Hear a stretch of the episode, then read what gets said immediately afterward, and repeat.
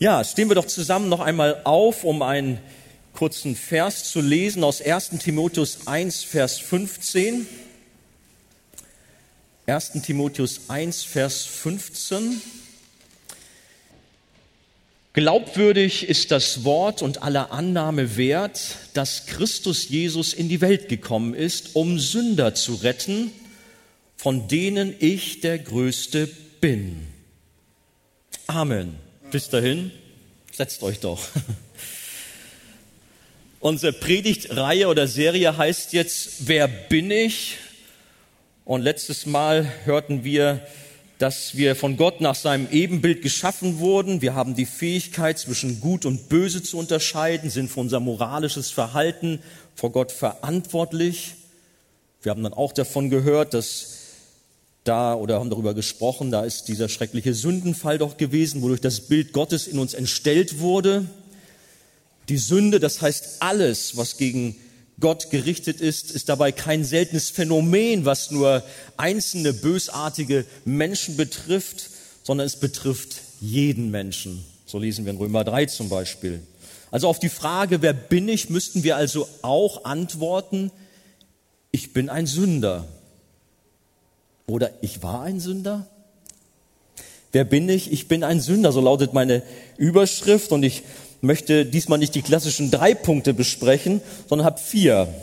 Der erste ist, noch sind wir nicht vollendet. Das zweite, wir sind Heilige und Sünder zugleich. Das dritte, die noch in uns wohnende Sünde. Und das vierte, aus Gnade von der Sünde befreit. Ja, ich bin ein Sünder oder ich war ein Sünder. Eines Tages kam ein guter Freund zu mir und teilte ganz überzeugend mit, passt mal auf, in meinem, in meinem Glaubensleben habe ich eine neue Dimension erreicht. Ich lebe von nun an sündlos. Ich bin perfekt. Er hat es vielleicht ein bisschen anders ausgedrückt. Ich sage das jetzt so ein bisschen platt vielleicht. Aber so kam das an und wir waren alle sehr irritiert. Aber er ist bis heute so dieser Überzeugung, dass eben doch nicht so die Sünde mehr an seinem Leben ist. So ist die Frage, können wir tatsächlich sündlos leben oder mehr oder weniger sündlos? Ist ein vollkommener, perfekter Zustand in unserem Leben als Christ erreichbar? Wie denkst du? Der große Apostel Paulus, wir haben es gerade gehört, der war sich darüber im Klaren, wie sein Zustand ist was er ist. Wir haben es gelesen, sein Eingangstext oder unser Eingangstext hier sagt, ein Sünder, von dem ich der Größte bin, sagt er, der größte Apostel. Das gibt's doch nicht. Sind wir nun Heilige oder Sünder? Ja, wir sind noch nicht vollendet. Das ist so eigentlich ein ganz klarer Punkt, den wir feststellen müssen wie meinem alten Freund geht's ja vielen Menschen, die so der Meinung sind, na ja, ich war ein Sünder, aber jetzt in meinem Leben als Christ, als Heiliger doch, da passiert mir doch eigentlich nicht mal so viel. Ich bin doch wenigstens so ziemlich vollkommen. Ja, nicht ganz, das wollen Sie vielleicht nicht so sagen. Wenn da Sünde ist, dann sind es nur noch Restbestände und Sie meinen dann, es sind doch mehr so unwichtige Kleinigkeiten, die versehentlich passieren, aber eigentlich gar nicht den Namen Sünde verdienen. Das ist so vielleicht ihre Meinung und die dann auch eigentlich nicht wirklich zählen. Aber zumindest kann ich mich dann nicht Sünder wirklich nennen. Das passt doch nicht. Das Anliegen, Gott wohlgefällig und heilig zu leben, auch, ja, ich sag mal so nach Perfektion, Perfektion zu streben, ist ja richtig. Zu sagen, ja Herr, ich will wirklich heilig leben. Das ist das, was wir auch von der Schrift her wissen. Ich bin heilig, ihr sollt auch heilig sein. Da sagen wir ja Amen dazu. Natürlich wollen wir das und geben uns auch wirklich alle Mühe und, und ringen danach. Aber wir dürfen dennoch dabei die Augen nicht vor der Realität verschließen und den Kampf mit der innewohnenden Sünde in uns vergessen und ausblenden denn sonst betrügen wir uns selbst. Jede Art von Perfektionismus, so hat mal jemand gesagt, ist im Grunde genommen eine schlimme Unkenntnis dessen, wie Gott uns Christus ähnlicher macht, wie er in uns die Heiligung bewirkt.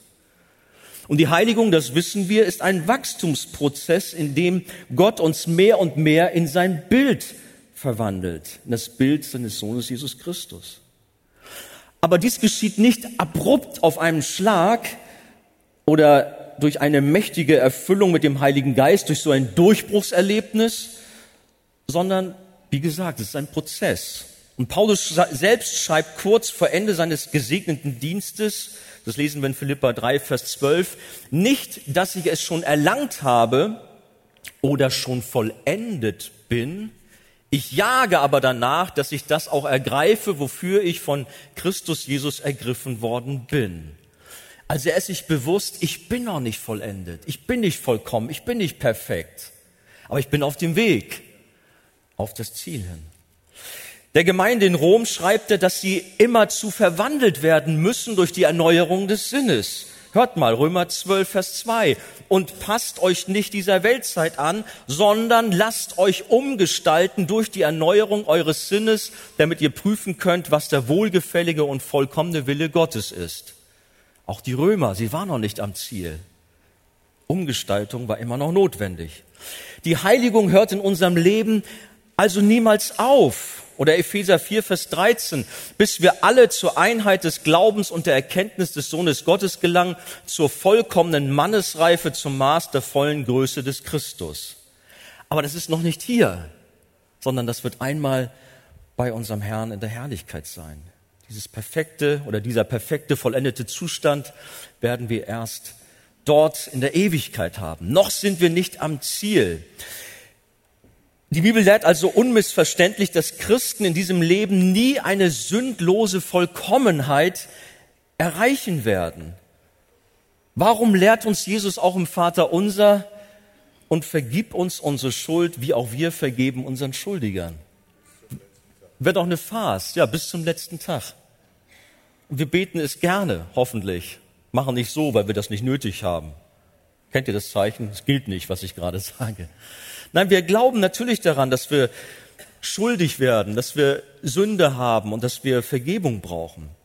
Es gibt andere Schriftstellen, viele, Sprüche 20.9. Wer darf sagen, ich habe mein Herz reingehalten, ich bin rein von meiner Sünde?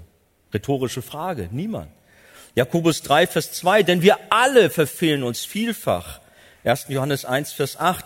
Wenn wir sagen, dass wir keine Sünde haben, na, ihr kennt es, betrügen wir uns selbst und die Wahrheit ist nicht in uns.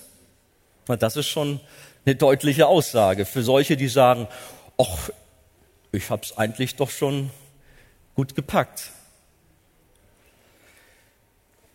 Tja, Christen, die an ein sündloses Heiligungsleben glauben, machen meistens den Fehler, dass sie glauben, die Heiligung ist nach der Rechtfertigung quasi so ein zweites separates Bekehrungserlebnis, das durch den Glauben der, durch die, dass durch den Glauben die Heiligung erworben wird. Das war also auch, denke ich, der Fehler meines lieben Freundes. Der, der hat ein starkes Erlebnis gehabt, das glaube ich ihm, dass Gott ihm besonders begegnet ist, dass da eine Sehnsucht war, noch heiliger zu leben.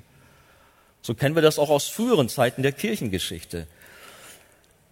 Aber dennoch ist dort ein Fehler im Denken. Die Heiligung jedoch beginnt sofort mit der Wiedergeburt und endet Erst im Himmel, aber haben wir schon gesagt. Die Rechtfertigung, das ist ein Fakt. Das geschieht und wir werden recht, äh, gerecht gesprochen. Kurz gesagt wird bei der Rechtfertigung die Bestrafung für unsere Sünde von uns entfernt, während wir in Christus gerechtfertigt werden. Und bei der Heiligung wird die Verschmutzung der Sünde fortlaufend entfernt, während wir in Christus heilig gemacht werden. So einfach ist das. Ich hoffe, ich spreche jetzt hier nicht zu theologisch. Aber kommen wir zum nächsten Punkt. Wir sind Heilige und Sünder zugleich. Ja, haben wir eine gespaltene Persönlichkeit. Müsste ich dann mal mich hier an die Kanzel hinstellen. Jetzt bin ich der heilige Andi und nun renne ich schnell hier. Nun bin ich gerade der sündige Andi. Ich kann ja so ein bisschen hin und her eiern mal hier. Auf die Frage, wer bin ich, können Gottes Kinder schon sehr wohl sagen. Ich bin heilig. Ich bin ein Heiliger ah, das ist, dann wird's dir auch heiß. Das magst du dann auch nicht sagen. Aber können wir. Das steht geschrieben. Mach das ruhig. Kannst auch zu deinem Nachbarn sagen, du, ich bin Heiliger. Das ist kein Fehler, das ist die Wahrheit. In jedem Fall wahr. Und doch sind wir gleichzeitig noch Sünder. Das dürfen wir also nicht unterschlagen. Bei einer so scheinbar widersprüchlichen Aussage, da kommen viele aber nicht mit. Das ist dann so das Problem. Sie glauben zwar schon, dass sie noch sündigen, als dass, äh, aber dass man sich als Christ deswegen noch als Sünder bezeichnet, das geht ihnen entschieden zu weit. Und dann verweisen sie eben auf so Schriftstellen, wo eben das Thema der Heiligkeit und ihr seid Heilige herausgestellt wird. Zum Beispiel die Bibel sagt, 1. Korinther 6, Vers 11, und solche sind etliche von euch gewesen, aber ihr seid abgewaschen, ihr seid geheiligt, ihr seid gerechtfertigt worden in dem Namen des Herrn Jesus und in dem Geist unseres Gottes. Steht doch geschrieben. Oder Klar, wir haben von Paulus schon gesprochen. Man muss schon sagen, in seinen Anreden, in den Briefen zum Beispiel, da spricht er niemals die Gemeinden so an, äh, hallo ihr lieben Sünder oder ich grüße euch ihr Sünder. Er spricht sie schon in der Regel als Heilige an oder als Kinder Gottes, als Geliebte Gottes, als Geheiligte in Christus, als heilige und gläubige Brüder und so weiter. Das muss man schon sagen. Wie ist das? Wir sind wirklich Heilige vor Gott und unserem Wesen nach. Wir sind eine neue Kreatur in Christus geworden. Auch diesen Bibelvers kennen wir alle. Darum ist jemand in Christus.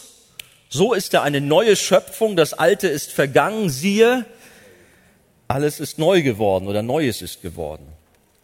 Was ist passiert? Es hat eine fundamentale Wesensänderung in der Tiefe unseres Seins stattgefunden. Gott hat seinen Heiligen Geist unsere Herzen ausgegossen, hat uns frei gemacht von der Herrschaft der Sünde. Wir sind frei von der Herrschaft der Sünde, das ist wahr.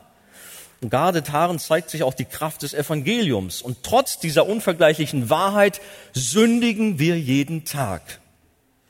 Oder ist hier jemand, der sagt, es gilt für mich nicht, vielleicht, vielleicht gerade noch einmal im Monat. Ich will jetzt hier nicht zu platt damit sein. Aber es gibt so Menschen, mit denen haben wir auch schon Diskussionen geführt, die aber der Meinung waren, nein, bei ihnen passiert das höchstens noch ganz selten. Vielleicht auch nur im Vierteljahr noch einmal. Gehörst du dazu? Wie ist das? Wir sündigen jeden Tag und zwar nicht nur einmal, sondern ständig von morgens bis abends. Kann man das so sagen? Wir sind Heilige und dennoch Sünder. Ist es nur ein Widerspruch? Das ist halt so der Punkt. Vielen Christen fällt das schwer, zwei Wahrheiten zugleich im Blick zu haben und beide voll und ganz zu glauben. Ist ja nichts Neues in der Schrift. Jesus 100 Prozent Mensch, 100 Prozent Gott. Nicht irgendwie ein Halbgott. Und auch wir, wir sind zu 100 Prozent Sünder, aber zu 100 Prozent auch Heilige. Das müssen wir in unseren Kopf kriegen. In Christus sind wir Heilige und in uns selbst sind wir Sünder. Das heißt, wir dürfen uns über die geschenkte Gerechtigkeit, die Gott uns in Christus zurechnet, freuen, wie es übrigens auch der Prophet Jesaja getan hat. Hört mal, Jesaja 61, Vers 10. Freuen, ja, freuen will ich mich in dem Herrn. Jubeln soll meine Seele in meinem Gott, denn er hat mich bekleidet mit Kleidern des Heils, den Mantel der Gerechtigkeit umgetan. Wunderbar. Und da können wir zustimmen, da können wir auch jubeln, können sagen, jawohl, auch dieses Kleidungsstück habe ich auch im, in dem Schrank hängen. Ich habe es überbekommen. Gott hat uns heilig gemacht. In Christus sind wir voll und ganz Heilige, aber wir dürfen gleichzeitig dabei niemals aufhören, unsere Sündhaftigkeit zu sehen und von daher auch unsere Unwürdigkeit. Sonst brauchen wir keinen Erlöser mehr. Sonst brauchen wir das Kreuz eigentlich gar nicht mehr. Der gleiche große Prophet Jesaja, der sich über die geschenkte Gerechtigkeit freut, ruft nämlich auch aus, Jesaja 6, wehe mir, ich vergehe, denn ich bin ein Mann von unreinen Lippen und wohne unter einem Volk, das auch unreine Lippen hat. Ist das bei uns auch so? Wir jubeln über die Gerechtigkeit, jawohl, aber wir müssen doch auch immer wieder zerknirscht feststellen, oh Gott, weh mir, ich vergehe. Ich bin ein Mann, eine Frau mit unreinen Lippen. Wir müssen unterscheiden zwischen der Gerechtigkeit, die wir in Christus haben, und der eigenen Sündhaftigkeit, die wir in uns selbst, in unserem alten Wesen sehen. Auch der Apostel Paulus war ein großer Lehrer der Gerechtigkeit Gottes. Immer wieder lesen wir das. Aber oder der Gerechtigkeit Gottes in Jesus, muss man genau sagen. Aber er hat darüber nie seine eigene Unwürdigkeit aufgrund seiner Sündhaftigkeit vergessen. 1. Korinther 15, 9, da schreibt er, denn ich bin der geringste der Apostel, der ich nicht würdig bin, ein Apostel genannt zu werden. Er haut sich nicht auf die Schulter. Mann, was bin ich schon für ein gesalbter und großer Mann Gottes, ein großer Heiliger. Nein, er sieht sehr wohl seine Schwachheit, seine Sünde in seinem Leben und so bezeichnet er sich ganz bewusst als der geringste der Apostel. An einer anderen Stelle spricht er von sich selbst als den allergeringsten von allen Heiligen sogar. Nicht nur von den Aposteln, sondern von allen Heiligen, Epheser 3, Vers 8 nämlich. Oder er sagt, denn ich weiß, dass in mir, das heißt in meinem Fleisch, nichts Gutes wohnt, Römer 7, 18. Paulus war sich der Sünde sehr wohl bewusst in seinem Leben. Und wir haben natürlich auch den Ausgangstext, wo er sich am Ende seines großartigen Dienstes als den größten Sünder ganz bewusst bezeichnet. Paulus wusste, das Ziel noch nicht erreicht. Und deshalb schreibt er in unserem Text ganz bewusst nicht, dass er der größte Sünder war, sondern dass er es ist. Und ich hoffe, du kannst es auch für dich genauso auch formulieren. Durch seine enge Gemeinschaft mit Christus, durch seine langjährige Nachfolge, sein Wachsen im Glauben und der Heiligung ist ihm vielmehr immer bewusst geworden, wie viel dunkle Stellen noch in seinem Leben ist. Er hat immer mehr erkannt, wie viel Sünde noch an ihm klebt, je näher er an Christus rangekommen ist. Ich denke, viele von uns haben das auch erlebt. Vielleicht kennt ihr das. Es gibt ja manchmal so, so ganz ungünstige Beleuchtung bei einem Spiegel. Es gibt günstige, da guckst du einen Spiegel, du bist ganz braun und die Falten, die sieht man alle gar nicht. Denkst, schöner Spiegel. Spieglein, Spieglein in der, an der Wand, wär's der schönste im ganzen Land. Sieht doch gut aus. Aber es gibt auch so Spiegel, da ist so ein Licht da drüber, guckst da rein, du bist ganz erschrocken. Bin ich das? so blass und man kann alles erkennen, jeden Flecken, jede, jeden Pickel und naja. Aber so ist das, wenn man ins Licht Gottes tritt. Da wird alles offenbar, da wird nicht irgendwas kaschiert oder irgendwie was übertüncht, überdeckt. Im Licht Gottes sieht man alles. Und so ist das, wenn man immer näher zu Christus kommt, die Sünde wird immer mehr sichtbar. Ich habe von großen Erweckungspredigern vergangener Tage gelesen, ich glaube es war äh, George Whitfield zum Beispiel, aber auch andere, die sich bewusst waren, dass sie nicht nur hin und wieder sündigen und Vergebung brauchen, sondern dass sie jede Minute ihres Lebens Vergebung brauchen und einen Fürsprecher im Himmel brauchen aufgrund der Fülle und Häufigkeit ihrer Versagen. Ihr kennt alle John Bunyan von der, der, der Autor dieser Pilgerreise. Hört mal, was er gesagt hat das beste Gebet, was ich jemals betete, hatte genügend Sünde in sich, um die ganze Welt zu verdammen. Meine Zeit. Würden wir sowas sagen? Aber da merkt ihr, wie, wie, ja, wie er der ganzen Thematik nahe gekommen ist. Und wie wir vielleicht noch viel zu gut von uns denken. John Bunyan war sehr stark mit dem Herrn verbunden und merkte seine Schwachheit. Während der Reformation entstand der Begriff Gerechter und Sünder zugleich und das beschreibt sehr gut diese Spannung, in der wir als Gläubige stehen. Der Mensch, der im Glauben die Gnadenzusage Gottes angenommen hat, befindet sich in einem doppelten Stand. Er ist ein von Gott gerechtfertigter, das heißt einer, der von Gott aus unverdienter Gnade so angesehen wird, als wäre er gerecht, aber er bleibt andererseits Sünder, der täglich, stündlich, minütlich sünd, sündet sündigt nicht nur ein bisschen, sondern bis hinein in die tiefsten Verästelungen seines Lebens. Und er braucht immer wieder Vergebung. Beides, das Gerechtsein aus Gnade und das Sündersein ist volle Wirklichkeit. In Christus sind wir adoptierte Söhne und Töchter Gottes, aber aufgrund unserer täglichen Erfahrung, unseres Versagens, ja, fühlen wir uns immer wieder auch wie Waisenkinder fast. Denken, Mann, ich bin Sohn Gottes, Tochter Gottes, da sind noch so viele Dinge in meinem Leben, das passt doch nicht. Oder klar, in Christus sind wir eine neue Schöpfung, aber oft sieht es nicht danach aus, als würde das Alte hinter uns liegen. Da ist eine Spannung. Und so kommen wir zum Thema die noch in uns wohnende Sünde. Das ist ein großes Feld. Unser Herz ist die Quelle für manche Sünde. Jesus hat davon gesprochen, was aus dem Herzen alles herauskommt. Der Prophet Jeremia sagt, trügerisch ist das Herz mehr als alles und unheilbar ist es. Wer kennt sich mit ihm aus?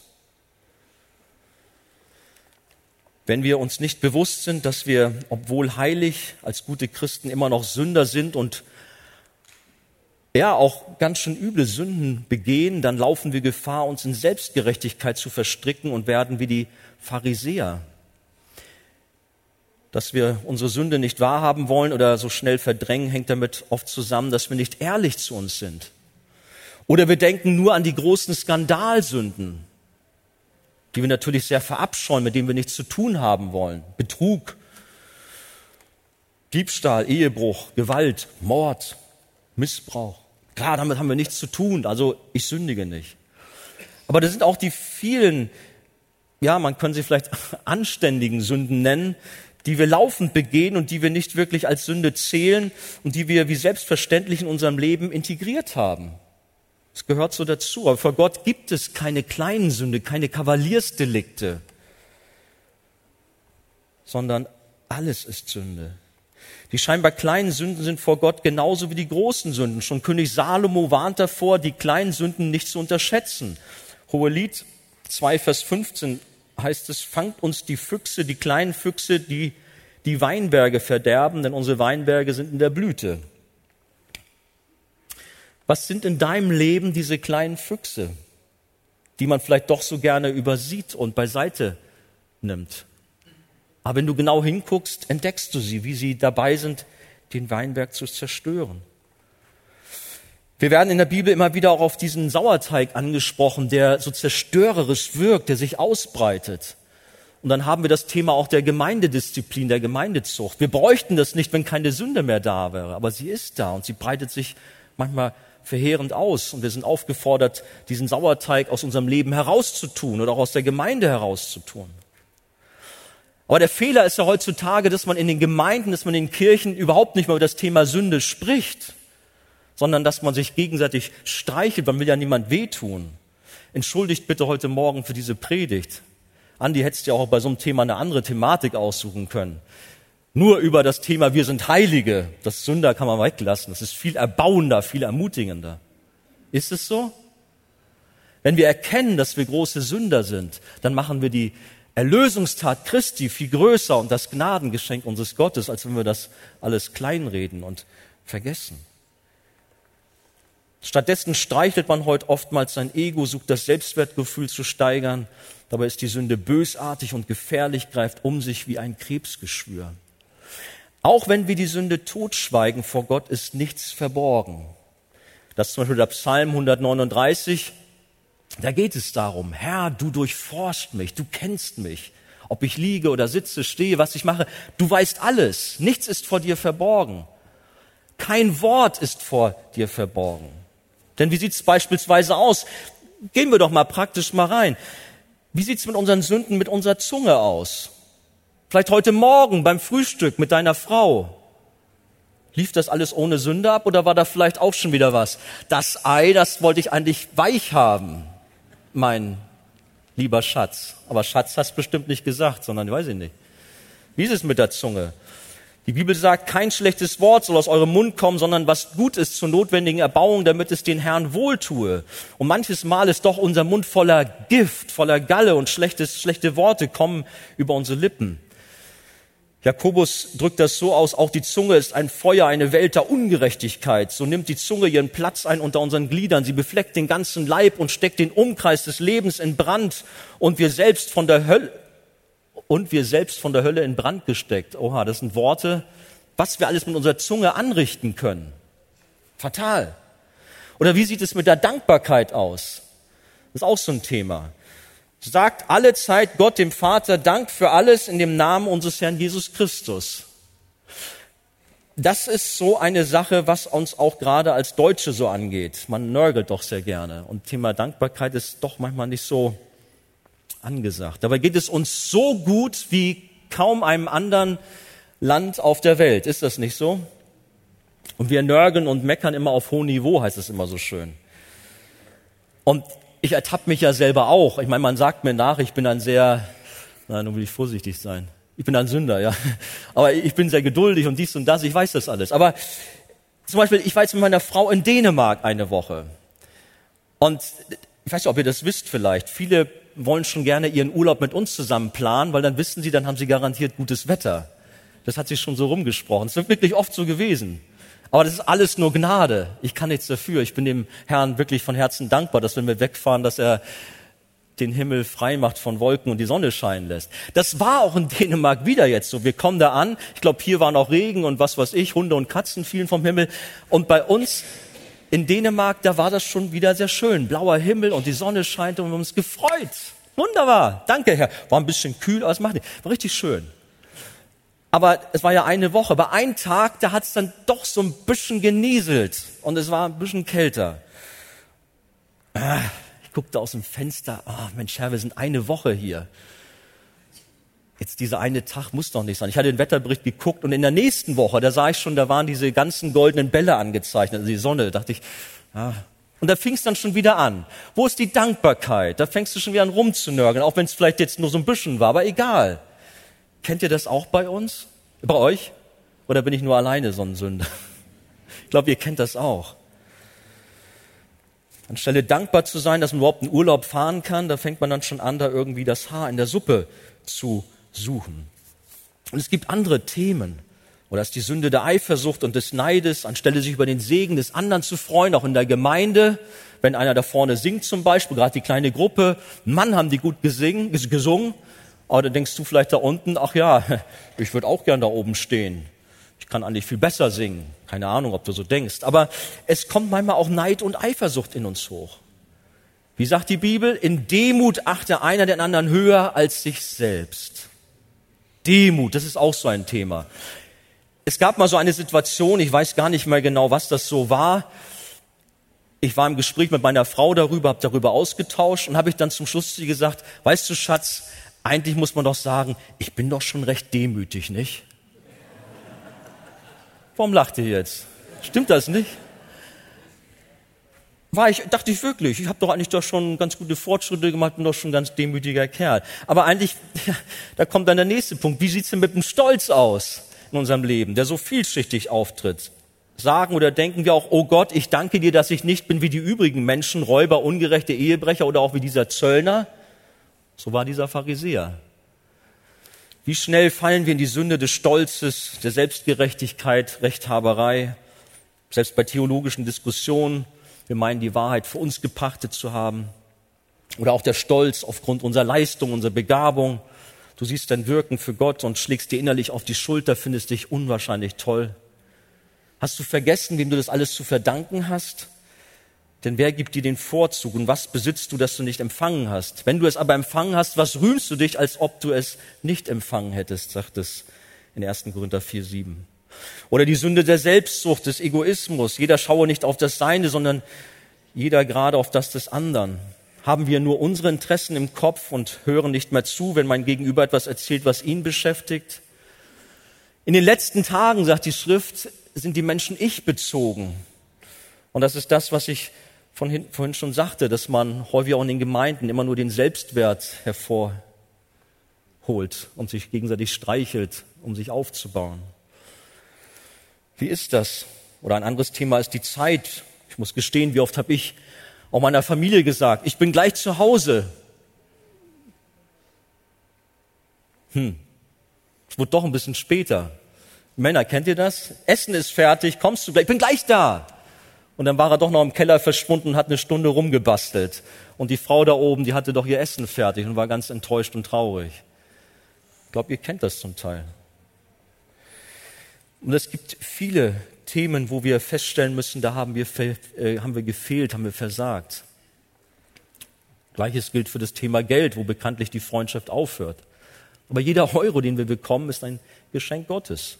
Und dann ist das große Thema auch noch Ärger und Zorn. Ja, da läuft etwas nach unserem, nicht nach unserem Willen oder Geschmack und schon reagieren wir äußerst ärgerlich, ob es in der Ehe ist, in der Familie, im Beruf, wo auch immer. Und ich habe das schon mehrfach mitbekommen, dass man dann sich so unterschwellig rechtfertigt, naja, das musste ich jetzt ja so mal machen, weil ja, das ist so fast so ein heiliger Zorn, musst du verstehen. Heiliger Zorn, ja. Und dann fängt man damit an zu rechtfertigen. Jesus ist ja auch mal da im Tempel gewesen und hat die Geldwechsler da rausgetrieben. Jawohl, das war eine besondere Situation, was Jesus da getan hat, um das Haus Gottes zu reinigen. Aber dass du jetzt gleich das zum Alibi nimmst für deine Unarten, das steht dir nicht zu. Ja, wenn du wüsstest, was die mir angetan haben, ah, dann musst du doch verstehen, mein Groll und all das. Zürnt ihr, so sündigt nicht. Die Sonne gehe dir nicht unter über eurem Zorn. Alle Bitterkeit und Wut und Zorn und Geschrei und Lästerung sei von euch weggetan, samt aller Bosheit, sagt die Bibel. Ich glaube, das sind viele Themen, die wir eigentlich wissen, dass es uns angeht. Aber wenn wir darüber sprechen, ist Sünde da, dann manchmal, dass wir das auch dann doch beiseite nehmen. Dass du mit dem Bruder, mit der Schwester schon seit Monaten nicht sprichst und dir aus dem Weg gehst. Ja, ist halt so. Aber musst du nicht daran arbeiten, da schauen, dass Versöhnung in Gang kommt? Ist das nicht Sünde in deinem Leben? Wir feiern das Abendmahl, wir werden aufgefordert, uns zu prüfen. Du lässt das alles so laufen? Das ist Sünde in deinem Leben. Oft haben wir auch mit der Sünde des Misstrauens gegen Gott, des sich Sorgens zu tun. Dabei sollen wir uns doch nicht sorgen, keine Angst haben, weil unser himmlischer Vater weiß, was wir brauchen. Er versorgt die Vögel, die Blumen. Aber wir machen uns Sorgen. Auch das ist Sünde. Gott hat doch einen Plan für uns. Vertraue ihm voll und ganz. Dann haben wir auch noch mit Sünden zu tun, der Gesetzlichkeit. Wir wollen unser Heil durch Leistungen und Werke verdienen. Oder da ist Gottlosigkeit, Verweltlichung in unserem Leben. Es gibt viele Felder, wo wir darauf zu sprechen kommen können, wo Sünde in unserem Leben ist. Wir sind von Gott geliebte Heilige, aber gleichzeitig auch wie Paulus große Sünder. Nun haben wir einen Auszug gehabt von einigen Sünden. Und ich denke, uns allen ist bewusst geworden, dass sie sehr wohl präsent sind in unserem Leben. Auch wenn du sagst, naja, es ist schon viel besser geworden. Preis dem Herrn. Aber dennoch ist Sünde da. Aber wie gehen wir nun damit um? So möchte ich zum letzten Punkt kommen, aus Gnade von der Sünde befreit. Wir haben gerade das schöne Lied von der Gnade gehört und wir lieben auch das Thema der Gnade. Ohne die Gnade Gottes sind wir verloren. Ist uns das bewusst? Keine Chance. Aber wir haben Hoffnung, denn die Gnade Gottes ist so grenzenlos, so groß, größer als der Himmel, oder wie heißt es im Psalm? Der ähm, Theologe R.C. Sproul der hat einmal zu seinen Studenten gesagt, deine schlimmsten Tage sind niemals so schlecht, dass Gott dich mit seiner Gnade nicht erreichen kann. Deine schlimmsten Tage sind niemals so schlecht, als dass Gott dich mit seiner Gnade nicht erreichen kann. Hat auch einen Umkehrschluss. Und deine besten Tage sind niemals so gut, als dass du Gottes Gnade nicht nötig hast. Ja? Wir brauchen immer Gottes Gnade. In uns tobt ein Kampf zwischen der alten Natur, dem alten Wesen, was immer wieder aufbegehrt, gegen unsere neue geistliche Natur, die uns in der Wiedergeburt geschenkt ist. Und Paulus stöhnte aufgrund dieses Kampfes in ihm drin. Das Gute, was ich will, das tue ich nicht, das Böse, ihr kennt diesen Kampf. In Römer 7 können wir das lesen. Und da ruft er dann aus, wer wird mich erlösen von diesem Todesleib? Hier geht es um zwei unterschiedliche Dinge. Mit der Wiedergeburt haben wir den alten Menschen aus und den neuen wie ein Kleid angezogen. Die Sünde hat ihre Macht verloren. Das ist wohl wahr. Die Sünde hat die Macht verloren. Sie herrscht nicht mehr über uns. Obwohl die Sünde durch die neue Geburt in uns nicht mehr regiert, so wohnt sie aber dennoch weiter in uns. Das ist die alte Natur, das ist die neue Natur. Wir haben da manches Mal drüber gesprochen. Ich denke auch, den MacArthur habe ich selber da schon vor einiger Zeit bei einer ähnlichen Thematik mal zu zitiert. Er hat gesagt, die alte fleischliche Natur liegt im Kampf mit unserer neuen geistlichen Natur, mit der Leidenschaft eines gestürzten Monarchen, der seinen Thron zurückerobern will.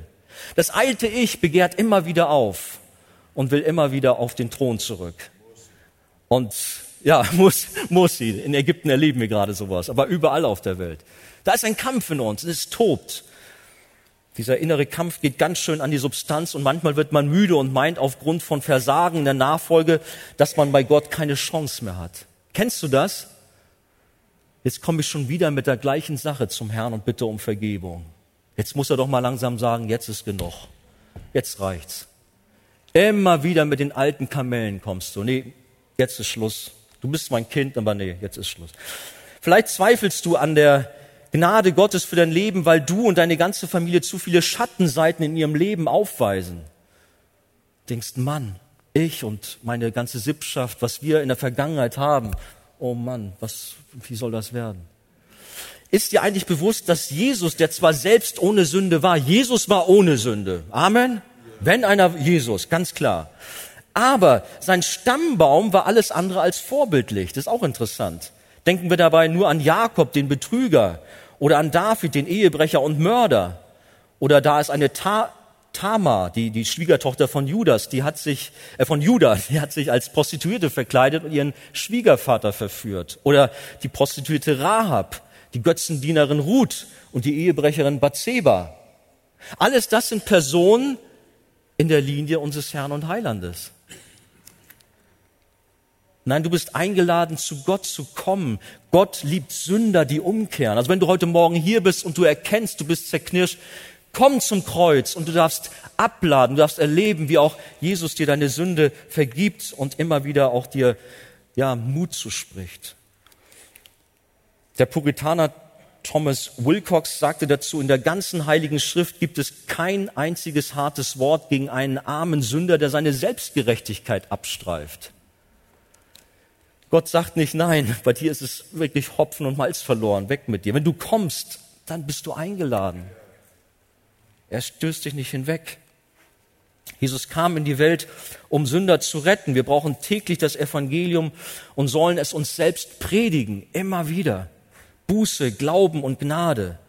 Heilig sind wir nur in Christus, aber in uns selbst sind wir Sünder. Darum dürfen und sollen wir täglich das Evangelium an uns anwenden und nicht in der Verzweiflung wie bei Paulus bleiben. Denn er wusste dann letztendlich auch, das heißt, er blieb ja auch nicht in der Verzweiflung, er wusste, Jesus ist der Retter. Am Kreuz hat er den Sieg errungen.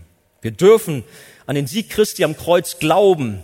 Glaube, das heißt in dem Fall Selbstaufgabe, Kapitulation vor Gott, Zusammenbruch vor dem Kreuz und sich bergen in den Armen Jesu, weil wir ohne Gnade nicht mehr leben können. Aber dafür ist es notwendig, immer wieder auch sich selbst vor Gott zu reflektieren, zu schauen, wer bin ich, wie stehe ich. Immer wieder müssen wir vor, vor dem Herrn unseren Bankrott auch erklären. Tun wir das? Herr, sei mir Sünder gnädig. Gerade haben wir schon wieder so sehr gesündigt, ob in Gedanken oder in der Tat, aber wir dürfen zum Kreuz kommen. Wir dürfen wissen, wir haben zu Rechten des Vaters einen Fürsprecher, Jesus sitzen. Er vertritt uns gegen Satan, der nicht müde wird, als Verkläger die Heiligen Tag und Nacht anzuklagen. Der Apostel Johannes schreibt dazu, meine Kinder, die schreibe ich euch, damit ihr nicht sündigt. Und wenn, wenn jemand sündigt, so haben wir einen Fürsprecher bei dem Vater, Jesus Christus, den Gerechten. Und er ist das Sühnopfer für unsere Sünden, aber nicht nur für die unseren, sondern auch für die der ganzen Welt.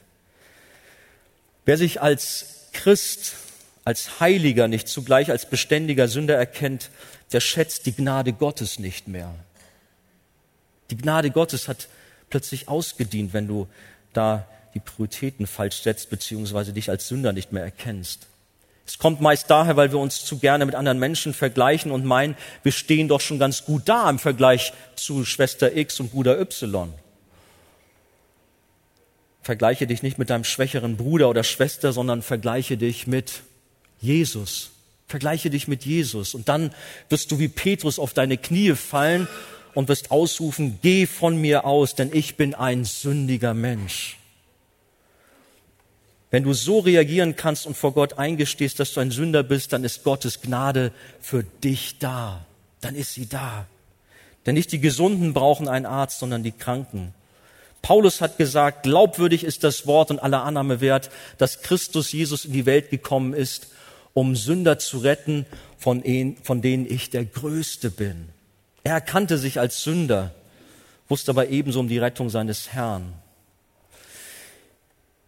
Vor einiger Zeit, da haben wir hier, oder schon länger her, haben wir dieses Musical gehabt. Ich habe mit Titus hier Wilberforce und äh, na, Newton gespielt. Titus kann sich dran erinnern. Dieser ehemalige Sklaven oder Kapitän eines Sklavenschiffes hat nachher das Lied geschrieben, Amazing Grace. John Newton, so heißt er genau, John Newton. Da gibt es einen gewaltigen Ausspruch von ihm und ich finde es auch sehr interessant. John Newton sagte am Ende seines Lebens, am Ende seines Lebens zu einem Freund, meine Erinnerungen an mein Leben verblassen. Ich glaube, wir hatten diesen Text sogar in dem Musical auch drin.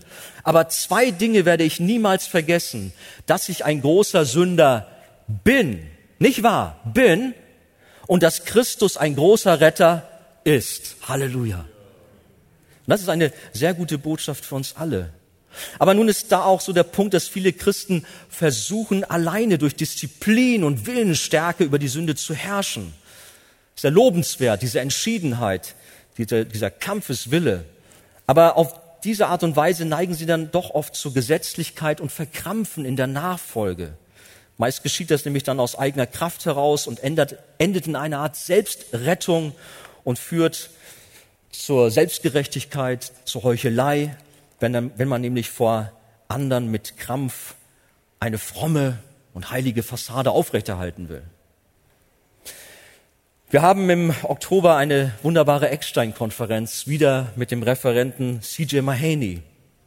Der hat gesagt, Gesetzlichkeit ist der Versuch, dem Werk Christi am Kreuz und in der Auferstehung etwas hinzufügen zu wollen und sich die Zuneigung Gottes erkaufen zu wollen. Also lasst uns aufpassen, dass wir nicht gesetzlich werden. Oder der bekannte Puritaner John Owen hat gesagt, der Wunsch, Sünde und Lust aus der eigenen Kraft abzutöten, ist die Grundlage aller falschen Religiosität in der Welt. Wir können uns nicht selbst retten. Denn sonst bräuchten wir das Kreuz nicht aber wir können es nicht. Für uns gibt es nur eine Lösung, um zu widerstehen, um als Christ siegreich und fröhlich zu leben. Glaube an Jesus Christus, gib alle Hoffnung auf Selbstrettung auf und setze dein ganzes Vertrauen auf seine Fähigkeit, dich zu retten. Wenn wir uns an Jesus klammern, werden wir ein Leben als Überwinder führen und wir werden die Krone des Lebens in Empfang nehmen. Nur so geht es, aber nicht mit Selbstrettung. Wir werden nicht eher von unseren Unarten und unserer Unheiligkeit erlöst, bis uns das Erlösungswerk Christi ganz und gar erfüllt. Nur wenn wir uns im beständigen Glauben auf den Sieg Christi am Kreuz verlassen, können wir durchgreifend verändert werden. Darum heute Morgen, ich komme so langsam zum Schluss, richte deinen Blick auf das Kreuz, auf das Erlösungswerk. Das ist das, worauf es ankommt. Paulus hat gesagt, ich bin davon überzeugt, dass der, welcher in euch ein gutes Werk angefangen hat, es auch vollenden wird bis auf den Tag Jesu Christi. Das Hoffnung. Der Herr ist an der Arbeit, in der Heiligung, uns ähnlicher zu machen. Und einmal im Himmel bei ihm, da werden wir vollendet sein. Aber wir sind auch hier schon Heilige, wir sind gerechtfertigt. Wer bin ich? Wer bin ich? Das ist unsere Themenreihe. Das erkennen wir weder in unseren Erfolgen noch in unseren Misserfolgen und auch nicht in den Beurteilungen, Beurteilungen unserer Freunde, sondern wir erkennen es alleine in Christus. Er ist der, der uns vor Gott repräsentiert, das perfekte Leben lebte, das wir niemals leben können, den Tod starb, den wir verdienten, und er sitzt jetzt zur Rechten des Vaters und tritt, tritt für uns ein. Halleluja. Und das alles darf uns anspornen in der Nachfolge, darf uns getrost und auch entspannt machen, auch bei der ganzen Thematik, dass wir nicht verzagen. Ganz zum Schluss, ein alter Puritaner machte den Tipp, für jeden Blick auf deine Heiligung, wo du manchmal so verzagst, sagst, oh Mann, so schlimm ist es alles noch. Für jeden Blick auf deine Heiligung schaue zweimal auf Gottes Rechtfertigung. Anders ausgedrückt bedeutet es, für jeden Blick, den du auf dich selbst und deine täglichen Erfahrungen wirfst, schau zweimal auf die Person, die du in Christus bist. Und dabei möge Gott uns immer wieder helfen. Gott segne uns alle. Amen. Halleluja.